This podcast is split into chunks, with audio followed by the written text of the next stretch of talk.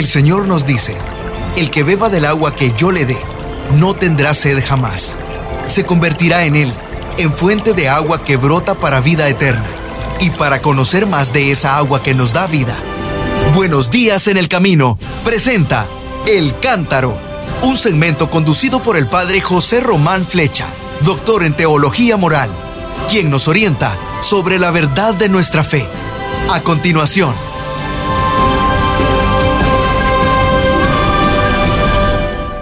Mis hermanos, hermanas, soy el Padre José Román Flecha de la Diócesis de León, en España, hablándoles desde esta residencia de personas mayores que llevan las hermanitas de los pobres en la ciudad de Salamanca, en España. Hoy, miércoles, comentamos la catequesis del Papa sobre la vejez, la cuarta de las catequesis sobre la ancianidad. La tituló él La despedida y la herencia, memoria y testimonio. Y recordó cómo en el libro del Deuteronomio, capítulo 32, se nos presenta el cántico de Moisés, un cántico que es una confesión de fe, donde dice, porque voy a aclamar el nombre del Señor, ensalcen a nuestro Dios, Él es la roca, su obra es consumada, pues todos sus caminos son justicia. Es Dios de lealtad y no de perfidia, es justo y es recto, pero este canto es también memoria de la historia vivida con Dios, las aventuras que el pueblo de Israel había ido compartiendo, un pueblo que había vivido en la fe, en el Dios de Abraham, de Isaac y de Jacob. Así que Moisés recuerda también las amarguras y las desilusiones del mismo Dios. ¿Desilusiones de Dios? Sí, sí, sí, sí. Porque la fidelidad de Dios había sido puesta a prueba siempre por la infidelidad de su pueblo. Fidelidad de Dios e infidelidad del pueblo de Israel. El Dios fiel encuentra una respuesta en el pueblo infiel. Eso antes, pero ahora también, ¿verdad? Es como si el pueblo quisiera poner a prueba la fidelidad de Dios. Pero, ¿qué creen? Dios permanece siempre fiel cerca, cerca de su pueblo. Y ese es el núcleo de este cántico de Moisés que se encuentra en el Deuteronomio. La fidelidad de Dios que nos acompaña siempre, durante toda nuestra vida. Bueno, cuando Moisés pronuncia esta confesión de fe, se encuentra ya a las puertas de la tierra prometida. Eh, la Biblia lo sitúa ya en el monte Nebo, en la actual Jordania, desde donde se ve el valle del Jordán y el palmeral de Jericó. Y es como la despedida de su vida. Dice que tenía 120 años. Si me permiten, yo añado un poquito, porque 120, a ver, a ver, voy a contar por los dedos. Me parece que es 3 veces 40, ¿no? Sí, sí, sí. 4 por 3, 12. O sea, la Biblia nos dice que Moisés vivió 40 años como príncipe de Egipto, 40 años en el desierto con los madianitas y 40 años guiando al pueblo de Israel por el desierto. Ya es casualidad, ¿no? Bueno, todo el mundo se da cuenta que son números cualitativos, no cuantitativos. Si 40 es un número de perfección, pues quiere decirse que Moisés es tres veces perfecto. Perfecto como príncipe, perfecto como nómada madianita, perfecto como israelita seguidor del Dios de la vida. Bueno, esto así no lo ha explicado el Santo Padre, pero a mí me venía, me venía el deseo de, demostrarles que todavía sé sumar 40 más 40 más 40. Sonrían un poquito, que es una broma pero es una broma verdadera. ¿eh? Tenía 120 años, señala la narración, pero no se había apagado su ojo, dice el libro del Deuteronomio. ¿Está bien? O sea, conserva la capacidad de ver, de ver realmente y de ver simbólicamente. Porque así pasa con muchos ancianos, ¿verdad? Que no solamente ven un árbol, sino que ven el significado más profundo de la realidad, el significado de las cosas. Bueno, pues esa vitalidad de la mirada de Moisés, como la de los ancianos, es un don, y un don precioso, un don valioso, que le consiente a Moisés transmitir la herencia de una larguísima experiencia de vida, una larga experiencia de fe, con la lucidez necesaria.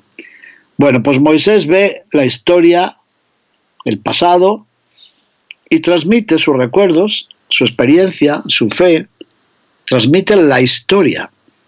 Y algo parecido ocurre con los mayores, que ven la historia y transmiten la historia. Bueno, pues dijo el Papa que una vejez a la que le es concedida esta lucidez es un regalo, es un don muy valioso para los jóvenes, es decir, para la próxima generación. Qué bonito. La escucha personal y directa del pasaje de la historia de fe vivida con todos sus altibajos, eso no tiene precio, eso es insustituible. La historia, pues sí, se puede leer en los libros, se puede ver en las películas, se puede consultarla en la pantalla, en Internet. Sí, está bien y todo eso es útil, pero nunca será lo mismo. Así lo ha dicho el Papa, no es lo mismo, ¿eh? Esta transmisión, transmisión que es tradición, esta transmisión concreta del anciano al joven, eso, eso se echa en falta hoy, ¿verdad? ¿Y por qué se echa en falta hoy? Porque tenemos mucha prisa, porque esta civilización nueva tiene la idea de que los ancianos eh, ya no cuentan, no valen, son material de descarte, hay que votarlos. Los ancianos deben ser descartados. Esta es una idea que el Papa comenta muchas veces. Y hoy dijo, pues eso es una brutalidad. Así de claro. A los ancianos no se los descarta. No, no puede ser. La narración directa de persona a persona, eso, eso es precioso. Tiene unos modos de comunicación que no se encuentran en ninguna otra parte, no se pueden sustituir. ¿Por qué? Porque un anciano que ha vivido mucho y obtiene el don de un lúcido y apasionado testimonio de su historia, es una bendición, es una bendición que no se puede sustituir. Y nos preguntó el Papa hoy, a ver, ¿somos capaces de reconocer y de honrar este don de los ancianos? Primera pregunta. Segunda pregunta. ¿Y la transmisión de la fe y del sentido de la vida? ¿Sigue hoy este camino de escucha de los ancianos? Dos preguntas. ¿Reconocemos el don de los ancianos? ¿Los escuchamos? Y como tantas veces, dio un testimonio. Lo dijo, dijo, yo puedo dar un testimonio personal. El odio y la rabia contra la guerra yo lo aprendí de mi abuelo, que combatió en Italia, en el Piave, en la Grande Guerra, en 1914. Y él me transmitió esta rabia a la guerra. Duras palabras, ¿eh? las del Papa. Porque me contó los sufrimientos de una guerra. Y esto no se aprende ni en los libros, ni en las películas, ni de otra manera. Se aprende así, transmitiéndola de abuelos a nietos. Su abuelo italiano que participó en la Primera Guerra Mundial, en 1914. Le transmitió, como dijo, el odio y la rabia contra la guerra. Eso es insustituible. La transmisión de la experiencia de vida de los abuelos a los nietos. Precioso.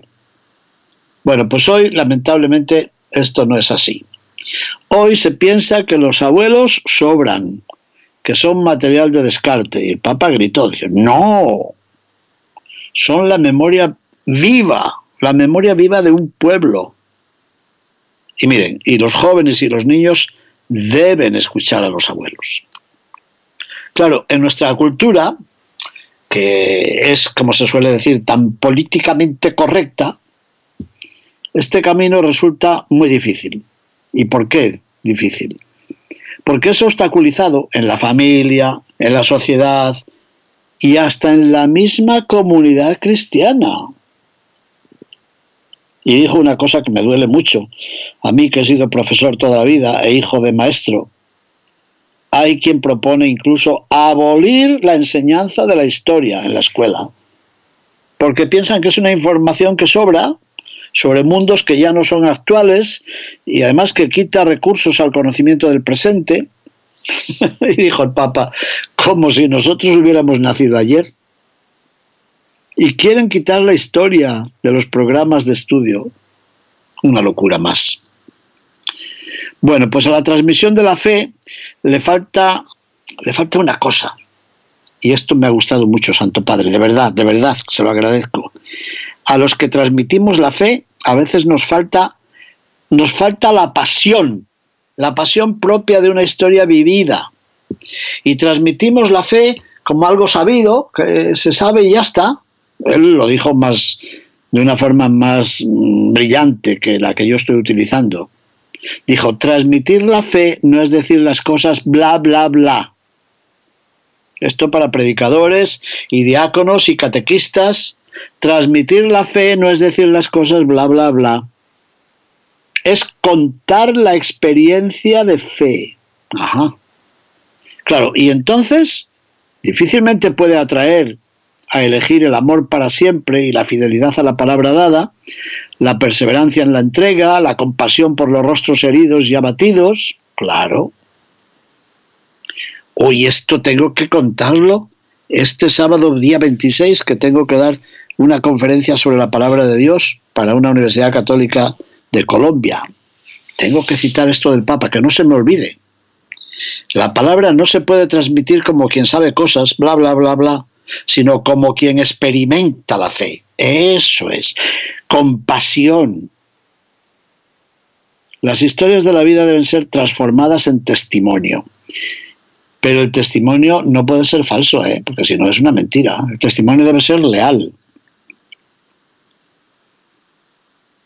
Y claro, no es leal una ideología social o política que cambia, que doblega, que trastorna la historia y la somete a los propios esquemas, como estamos viendo ahora mismo con motivo de la invasión de Ucrania.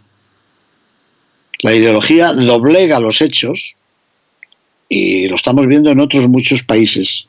Y no voy a bajar a más detalles porque, porque lo ponemos peor.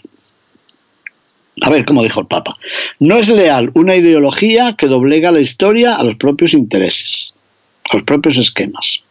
Segundo, no es leal la propaganda que adapta la historia a la promoción del propio grupo. Tercero, no es leal hacer de la historia un tribunal en el que se condena todo lo pasado y se desalienta todo futuro. Tiene razón, Santo Padre. ¿No ha visto cómo han convertido la historia en tribunal para juzgar a San Junípero Serra y a los misioneros españoles de América del Norte, América Central y América del Sur? Recuérdelo todo el mundo, no es leal hacer de la historia un tribunal en el que se condena todo lo pasado y se desalienta todo el futuro. Me gusta mucho esto. Santo Padre, le voy a copiar. Entonces, si eso no es leal y lo otro no es leal y lo otro no es leal, ¿qué significa ser leal? Pues ser leal es contar la historia como es. Pero solamente la puede contar bien quien la ha vivido. Y por esto es muy importante escuchar a los ancianos, escuchar a los abuelos, y es importante que los niños hablen con ellos. Bueno, ¿y esto tiene algo que ver con la palabra de Dios? Claro que sí. Dijo el Papa, mire, los mismos evangelios cuentan la historia bendita de Jesús sin esconder los errores, sin esconder las incomprensiones, sin esconder las traiciones de sus discípulos, esa es la historia, esa es la verdad. Y eso es testimonio. Está bien, pero hay muchos escrupulosos hoy, muchos elegantísimos que se escandalizan pues de que de que Pedro negara al Señor, de que Pedro tuviese dudas, ellos que se han convertido en los jueces de la historia, pero ¿qué dicen? Los evangelios son más sinceros que usted, cuentan la verdad, y este es el don de la memoria que los ancianos de la Iglesia transmiten desde el inicio, pasándolo de mano en mano o de boca a oreja a la próxima generación. Y dijo el Papa, mire, nos hace bien preguntarnos, a ver, ¿cuánto valoramos esta forma de transmitir la fe? ¿Cómo valoramos esta forma de pasar el testigo entre los ancianos de la comunidad y los jóvenes que se abren al futuro? Y dijo, y aquí me viene a la mente algo que he dicho muchas veces, dijo el Papa, pero lo voy a repetir. ¿Y cómo se transmite la fe? Pues eh, entregando un libro, ¿verdad? Y diciendo, bueno, toma, aquí hay un libro, ala, estudialo. Dijo el Papa, no, así no. Así no se puede transmitir la fe. la fe se transmite en dialecto, es decir, en el habla familiar, entre abuelos y nietos, entre padres y nietos. La fe se transmite siempre en dialecto, en ese dialecto familiar y vivencial aprendido a lo largo de los años. Una persona de las que me están escuchando ahora me mandó hace pocos días algunos vídeos, algunos vídeos del padre Pistolas. es simpático. Pero eso mismo dice el padre Pistolas. La fe se transmite en dialecto, en el lenguaje familiar y universal, en el directo, en el vivencial, en el que me entiende la gente, dice él. Está bien. Claro que siempre están los exquisitos que se escandalizan. Hay que ver cómo habla este padre. Bueno, ¿y cómo hablas tú? Que no te entiende nadie. Por eso es muy importante el diálogo en una familia, dijo el Papa, el diálogo de los niños con los abuelos, que son los que tienen la sabiduría de la fe. Y dijo él, miren, a veces reflexiono sobre una cosa muy extraña. El catecismo de la iniciación cristiana, sí, está basado en la palabra de Dios y transmite información sobre los dogmas, sobre la moral, sobre la fe, sobre los sacramentos. Sí, eso está bien. Pero ay Santo Padre, lo que dijo usted hoy, dijo, pero a menudo falta un conocimiento de la Iglesia que nazca de la escucha, del testimonio, de la historia real de la fe, de la vida de la comunidad eclesial desde el inicio hasta nuestros días. De niño se aprende la palabra de Dios en las aulas del catecismo, pero, pero la Iglesia la iglesia se aprende de jóvenes en las aulas escolares y en los medios de comunicación de la información global. Y no es así. La narración de la historia de la fe debería ser como el cántico de Moisés, como el testimonio de los evangelios y de los hechos de los apóstoles. Es decir, una historia capaz de recordar, y siempre digo recordar, cor, cordis, corazón, recordar es pasar por el corazón, el pasado, una historia capaz de recordar con emoción la bendición de Dios y también con lealtad nuestras propias faltas. Dijo, y sería bonito, ay Santo Padre, ya ve que a mí me dicen que cuántas veces digo eso de qué bonito, qué bonito, pero su santidad también lo dice. Sería bonito que en las catequesis existiera desde el principio la costumbre de escuchar de escuchar de la experiencia vivida de los ancianos, escuchar de ellos la confesión de las bendiciones recibidas por Dios, esas bendiciones que debemos vivir, custodiar, y escuchar de los ancianos también el testimonio de nuestras faltas de fidelidad, sí, nuestras faltas de fidelidad que debemos reparar y corregir. Como Moisés, ancianito que entra en la tierra prometida, esa tierra prometida que Dios desea para toda generación. Y aquí les quiero yo contar también una cosa. Yo creo que ya le he contado otra vez. En la ciudad de Guarda, en Portugal, que está aquí muy cerca de Salamanca, pasando la frontera, recuerdo que estaba hablando a los papás, papás y mamás de, los jóvenes de las catequesis de la diócesis de Guarda. ¿Y cómo les hablaba? Pues eh, en portuñol, mitad en portugués y mitad en español. Y me acuerdo que les puse este ejemplo, cómo Moisés, después de peregrinar con su pueblo por el desierto, llega al monte Nebo, ve allá abajo el palmeral de Jericó y le entra la alegría y parece que le dice, gracias Señor, mañana cruzaremos el Jordán y entraremos en la tierra prometida. Y como que Dios le habla a Moisés y le dice, ¿cómo dices? Que mañana entraremos en la tierra prometida. ¿Qué dices? que mañana entraremos en la tierra. Tú no. Dice Moisés, ah, no, yo no. No, tú saliste de Egipto, pero no vas a entrar en la tierra prometida. Tu papel es introducir a tu pueblo en la tierra prometida, pero sin entrar tú en ella. Bueno, y les expliqué a los papás y mamás de los niños, y con frecuencia esta es la tarea que nos toca a nosotros, a ustedes los papás y a mí, sacerdote, introducir a nuestro pueblo en un futuro de esperanza que nosotros no vamos a pisar. ¿Y qué creen? Se me emocionaron y algunos comenzaron a llorar, pero es así. Bueno, pues el Papa lo ha dicho hoy también, sin el ejemplo mío de la ciudad de Guarda.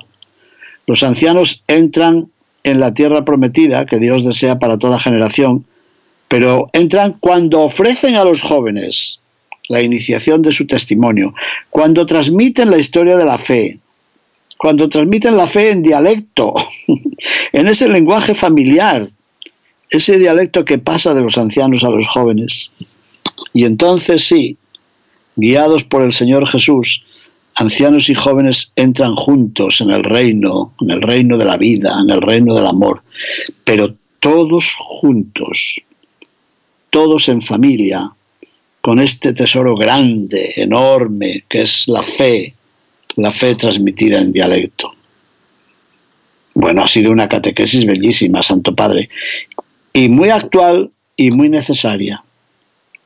Bueno, y como los días pasados, después del rezo del Ángelus, el santo, después de la audiencia, quiero decir, no el rezo del Ángelus, que me equivoco, el Papa dijo, quisiera tomar un minuto para recordar a las víctimas de la guerra. Las noticias de las personas desplazadas, de las personas que huyen, de las personas muertas, de las personas heridas, de tantas personas caídas de un lado y del otro, todo ello son noticias de muerte. Pidamos al Señor de la vida que nos libere de esta muerte de la guerra, porque recordó las palabras del Papa Pío XII, con la guerra todo se pierde, todo. No hay victoria en una guerra, todo es derrota. Que el Señor envíe su espíritu para que nos haga entender que la guerra es una derrota de toda la humanidad. Que nos haga entender que es necesario más bien derrotar la guerra.